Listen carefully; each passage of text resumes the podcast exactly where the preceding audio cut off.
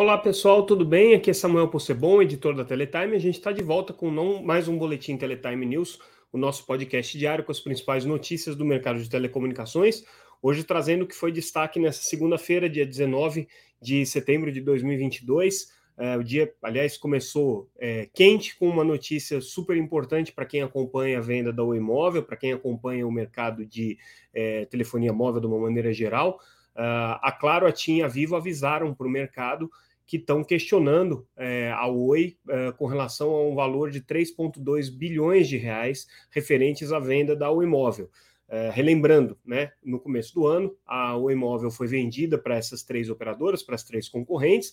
O valor na ocasião foi é, de 16,5 bilhões, mas é, havia né, a expectativa, a previsão de que esses é, valores pudessem passar por ajustes depois do processo natural, né, que acontece em todas as operações dessa natureza, de escrutínio né, da, da condição real da operação é, da, da Oi Móvel. Então, inclusive, tinha um valor já é, reservado, um valor já contingenciado é, para essa análise, era um valor bastante significativo aí de é, 1,44 é, bilhão de reais, que estava a depender ainda dessa, dessa é, negociação, né? É, finalização aí dos, dos, das análises das condições é, da operação da rede do imóvel e outros condicionantes que estavam colocados lá. A Anatel aprovou a operação do ponto de vista regulatório, impôs ali alguns é, condicionantes para que essa operação acontecesse, fez algumas ressalvas. É, o CAD também, da mesma maneira, aprovou a operação, isso ainda no ano passado, é, também fez alguns condicionantes, colocou algumas ressalvas e estava é, se esperando que essa operação ela foi aprovada, inclusive pela, pela, pela, pelo juízo, né? Foi aprovada na, no processo de recuperação judicial da Oi, natural, é, e já estava tudo certo. Tá? Só que agora é, as operadoras compradoras estão reivindicando uma quantia maior do que aquela que estava contingenciada para eventuais ajustes aí. Então, é, somando né, o que já estava contingenciado com o que é, do, com o a mais que elas estão cobrando, dá uma diferença significativa aí de mais ou menos 1,7 bilhão de reais que a Oi teria que pagar é, além daquilo que já estava reservado. Ao todo, né, a reivindicação das operadoras compradoras aí é de que a Oi deveria ressarcir pela venda 3,2 é, bilhões no, no, total. Isso tem um impacto muito significativo para as contas da Oi, primeiro porque os 16,5 já foram vendidos, já foram é, é, é, repassados, vamos dizer assim, para os credores. A Oi pagou uma série de dívidas, uma série de compromissos depois é, da venda do imóvel, pagou BNDES, pagou uma série de credores, né, fez todo o acerto como estava planejado ali no seu processo de recuperação judicial. Então, perder 1,7 bilhão agora seria é, completamente é, despropositado para a situação financeira da Oi. É, por outro lado, também existe um questionamento sobre quais eram as condições reais aqui da, da venda do imóvel. Né? Então, as empresas deram é, alguns detalhes de por que, que elas estão fazendo esse questionamento. Elas alegam que muitos dos contratos de torres é, da Oi não estavam é, firmados da mesma maneira como se esperava, houve algumas é, questões que não estavam bem colocadas. É, vale lembrar que depois que a, que a, Oi fez essa operação aqui, ela ainda fez uma nova transação de venda das suas torres é, para a Highline, então é, foi um, um, uma, uma, uma, uma operação é, que veio após essa, essa aprovação da venda do imóvel, após a negociação do imóvel, isso pode ter criado algum mal-estar ali entre as empresas compradoras e a própria Oi. Mas o que a gente sabe de bastidores é que realmente a Oi tinha é, uma série de dificuldades para documentar toda essa infraestrutura que ela estava vendendo. Tinha muita, boa parte dessa infraestrutura estava é, com, com pendências ainda junto a prefeituras, de licenças, de autorizações, tudo, mas de qualquer maneira, tudo isso já era esperado, tanto que tinha uma reserva significativa aí de recursos é, para serem, serem devolvidos caso as operadoras não conseguissem encontrar né, é, uma, uma, uma é, quantidade significativa de, de, de, de, documentos ali que dessem fundamentação para a venda que tinham para venda que tinha sido realizada, né? É, agora, ao que parece, né, é, houve aí uma constatação de que é, o, o, o, valor ajustado aqui, né, é, ficou aquém daquilo que as, as empresas compradoras estavam esperando é, que, que, que seria encontrado. Né? Então, essa diferença é uma diferença é, muito significativa, né? uma diferença é, muito, muito pesada aqui. Uh, eles contrataram uma, uma consultoria, é, a KPMG, que fez essa análise toda da, da, documentação, chegou a essa diferença, né? Foi uma consultoria independente aqui. É, o, o, montante, como a gente disse, é superior àquilo que estava é, contingenciado, e aí ele varia é, de empresa para empresa. Lembrando que a compra do imóvel foi feita é, por três operadoras: para Claro, para TIM e para Vivo. E é, entre essas, essas empresas é, havia uma proporção aqui diferente entre elas. Né? Então, assim, no caso, por exemplo, é, o, do, do, da Vivo, né? ela imagina aqui que ela tenha para receber, né? é, um valor de 353 milhões de reais, tá? Em relação ao que ela pagou. Então, ela teria aqui um ressarcimento de 353 milhões de reais, né? É, uh, o, o, no caso especificamente da, da, da, Claro, né, o valor aqui que ela teria é, é a, receber é, é de 324 milhões de reais, tá? Então essa seria a expectativa dela aqui.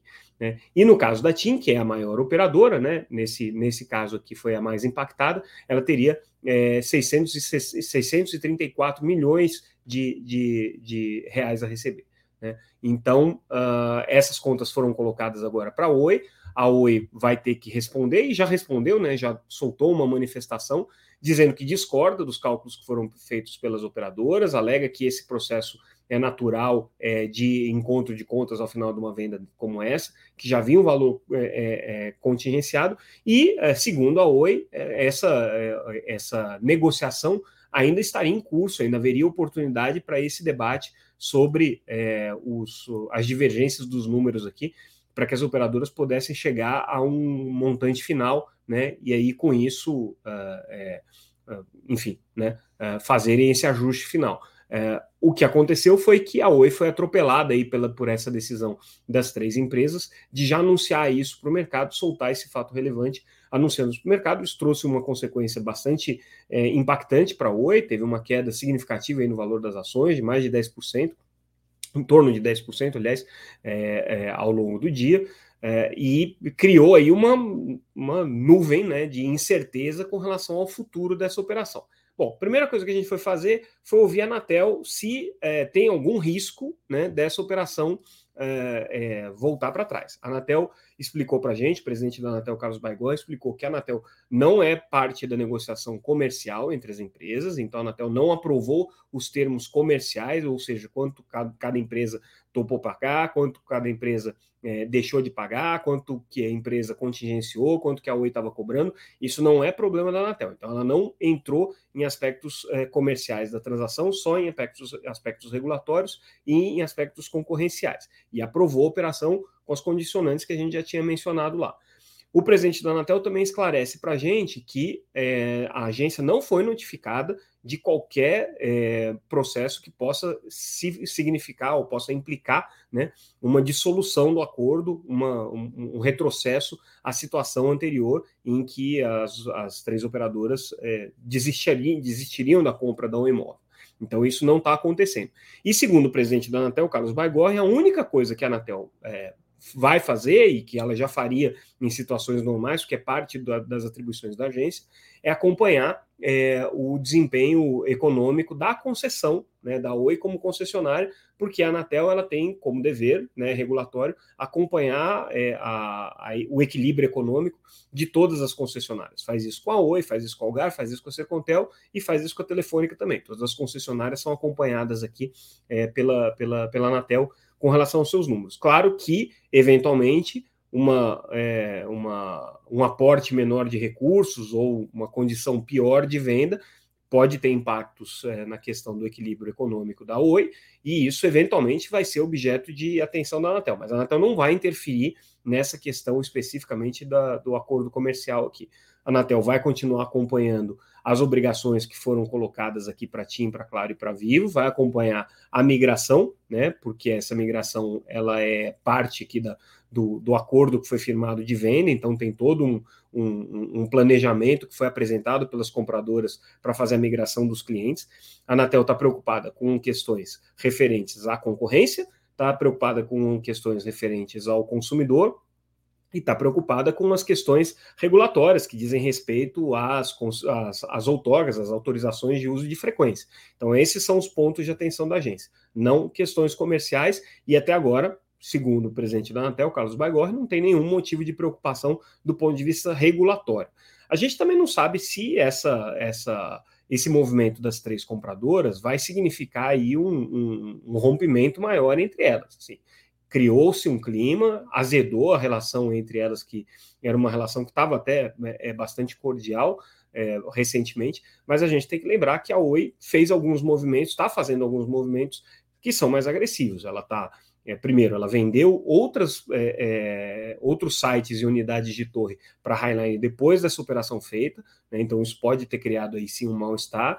Ela é uma operadora que pretende agora entrar no mercado fixo com uma certa agressividade e tem um modelo de rede neutra muito competitivo com as demais operadoras de banda larga, então isso pode estar criando também algum atrito entre elas. E a Oi já não é mais uma grande operadora, ela já não defende os interesses de uma grande operadora. Hoje ela é uma operadora, inclusive sem rede, né, que opera totalmente baseada na rede da, da, da Vital e, e, não tem ativos próprios. Então, o que coloca ela numa situação muito diferente do cenário competitivo que ela tem com a Claro, com a, com a TIM e com a Vivo, que são operadoras totalmente integradas, que têm todos os serviços e que é, enfrentam hoje a concorrência, inclusive dos operadores entrantes, dos operadores regionais, coisa que a Oi não tem esse desafio pela frente. Já há algum tempo que a Oi tem se distanciado das grandes no, no ponto de vista das suas pautas prioritárias, exceto, claro, com relação à questão da concessão, que é uma preocupação pesa de maneira igual tanto para Oi quanto para Vivo, em um pouco menor escala para Claro e para as outras pequenas concessionárias também, Algar e a Sercontel. Então, essa é a situação que a gente tem atualmente, a gente vai continuar, obviamente, acompanhando esse cenário aqui. Mudando agora bastante de assunto, vamos falar sobre uma consulta pública realizada pela Anatel é, para atribuir para questões de recursos de, de numeração, né? E aí essa pauta aqui de recursos de numeração ela tem uma intersecção com a questão do telemarketing, porque uma das propostas que a agência fez nessa consulta pública que se encerrou é, nessa segunda-feira é, foi é, justamente sobre a possibilidade de que as operadoras de telecomunicações inserissem nas chamadas de telemarketing o nome da empresa de telemarketing está chamando, né? É, e aí teve uma divergência grande aqui entre as operadoras. As empresas de telemarketing apoiam essa iniciativa, elas acham que isso aqui é importante. As empresas de telecomunicações, por outro lado, alegam que isso aqui vai criar um outro ônus regulatório para elas, um outro custo operacional para elas implementarem esse sistema e foram muito críticas aqui com relação a essa proposta da Anatel.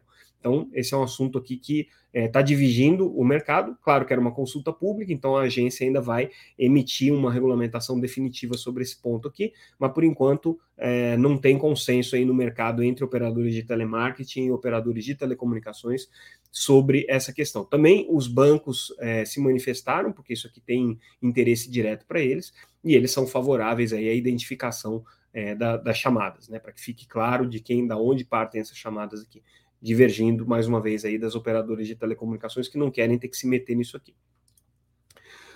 Mudando de assunto, falando agora um pouco mais da agenda ESG, da agenda é, de sustentabilidade, inclusão e governança corporativa, a Vivo adotou é, compromissos aqui colocados é, no, no, no, Pacto Ambição 2030, é, celebrado pela ONU, é uma iniciativa da ONU para fazer com que é, empresas que são socialmente é, e ecologicamente e, e do ponto de vista de governança sustentáveis é, sigam esses, esses é, princípios né, e se tornem empresas é, mais atentas à agenda ESG. Então, a Vivo anunciou aqui a sua adesão a esse tema, esse é um tema que tem crescido muito entre empresas de telecomunicações. No dia 4 de outubro, inclusive, a Teletime vai fazer um evento tratando desse tema da agenda ESG, muito importante do ponto de vista é, da governança corporativa, do ponto de vista do mercado financeiro, tem muita repercussão é, para as empresas de telecomunicações. Então, é, esse evento vai ser bem interessante para discutir todas as nuances, mas a Vivo aqui na, na na, levantando essa bandeira e sendo aí a, a, primeira operadora a aderir a esse, esse Pacto Ambição 2030 é, da ONU para é, é, incluir essa agenda de sustentabilidade dentro é, da, da agenda das grandes corporações. É, um assunto interessante e importante do ponto de vista tributário, é, eu tenho que recontar essa história. A gente está falando aqui da Condecine Teles, que é a Condecine, que é a, a contribuição para o desenvolvimento do audiovisual, que é pago pelas operadoras de telecomunicações. Basicamente, todo é, celular vendido no Brasil pagam um, uma taxa de condecine ao ano. Isso daqui dá, ao longo de um ano, cerca de um bilhão de reais, mais ou menos. E desde 2016, as operadoras de telecomunicações questionam o pagamento dessa taxa. Já foram para a justiça, conseguiram uma liminar, isso lá em 2016. É, o Supremo Tribunal, na ocasião, derrubou essa liminar e a Condecine continua sendo cobrada das operadoras de telecomunicações. Agora, esse processo tramitou na justiça, foi, voltou, foi, voltou. No final das contas, o tribunal mandou ele voltar agora para a primeira instância para ser rejulgado, ou seja, volta praticamente a estaca zero. É uma agenda muito importante para as operadoras de telecomunicações, mas que elas estão tendo muita dificuldade de conseguir emplacar essa tese é, da, da, da, não é, é, referibilidade da Condecine. Né? Basicamente, o que elas dizem é que a Condecine é uma contribuição, como contribuição, ela deveria ter um retorno direto para o setor que contribui, mas é, esse retorno não acontece, porque as operadoras de telecomunicações não têm os benefícios do, dos investimentos no fomento do audiovisual. Isso aí vai para a cadeia audiovisual e não abastece é, é, de maneira direta o setor de telecomunicações. Não é interpretação do, do Supremo, o Supremo já avaliou isso em liminar, na ocasião, o Supremo é, deu uma interpretação ali, hum, o ministro Ricardo Lewandowski, de que o setor de telecomunicações se beneficiava do crescimento do audiovisual, porque boa parte do consumo de tráfego de dados em banda larga vem do setor audiovisual. É, mas é, são, são aspectos aqui jurídicos bastante complexos de serem discutidos, e do ponto de vista principiológico, as operadoras de telecom acreditam que elas não têm que pagar a Condecine, não têm que pagar essa contribuição para o fomento do audiovisual. Mas, aparentemente, do ponto de vista jurídico, elas vão ter dificuldade de discutir isso aqui. Vale lembrar que há duas semanas atrás, o governo Bolsonaro, ao mandar o projeto de orçamento para o Congresso, sinalizou num PowerPoint, isso não está escrito em nenhum ponto da lei, mas sinalizou que a intenção de não mais cobrar a Condecine ou desonerar a Condecine do setor de telecomunicações. Para isso ser feito, tem que ter mudança na lei, tem que ter mudança em várias, é, aliás, não em uma só, em várias leis, né? Para que a Condecine deixe de ser cobrada das empresas de telecomunicações, o que vai causar um grande impacto no setor audiovisual aqui. Mas do ponto de vista jurídico, a discussão está é é, é, é, embolada aqui e voltou agora para a primeira instância, então as Teles voltam várias casas aí nessa, nessa batalha jurídica contra a Condecine Teles.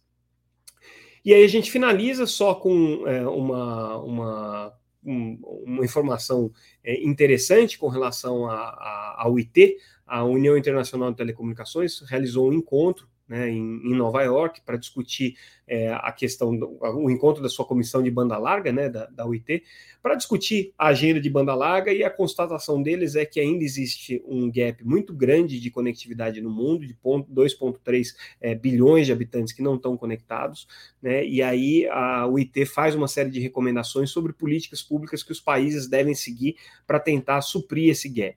Basicamente, essas políticas públicas, diz a UIT, devem seguir o um modelo de parcerias público-privado. Isso aí é interessante porque a UIT não recomenda a ação direta no Estado disso, mas também entende que é preciso é, uma ação coordenada né, por, por, pela atuação estatal, junto com as empresas privadas, para tentar suprir esse gap aqui. Eles colocam lá quais os pontos é, que hoje é, impedem a massificação é, total do acesso à internet. Lembrando que, quando a gente olha o número global, existe uma, uma quantidade muito grande de pessoas, mas esse, esse, esse, essa análise varia muito de país para país. Mesmo o Brasil não é um país que tem um problema de gap de conectividade tão acentuado quanto em outros países aqui. A coisa já está um pouco mais avançada, mas de qualquer maneira, o recado da ONU é para que é, esses assuntos sejam sempre endereçados do ponto de vista de políticas públicas em parceria público-privado. E com isso, pessoal, a gente encerra aqui o nosso boletim Teletime. Amanhã a gente vai trazer é, mais informações é, sobre os desdobramentos dessa questão é, envolvendo aí a, a, a, briga entre a Claro, a Tinha Vivo e a Oi pela venda do imóvel, um assunto que certamente ainda vai render.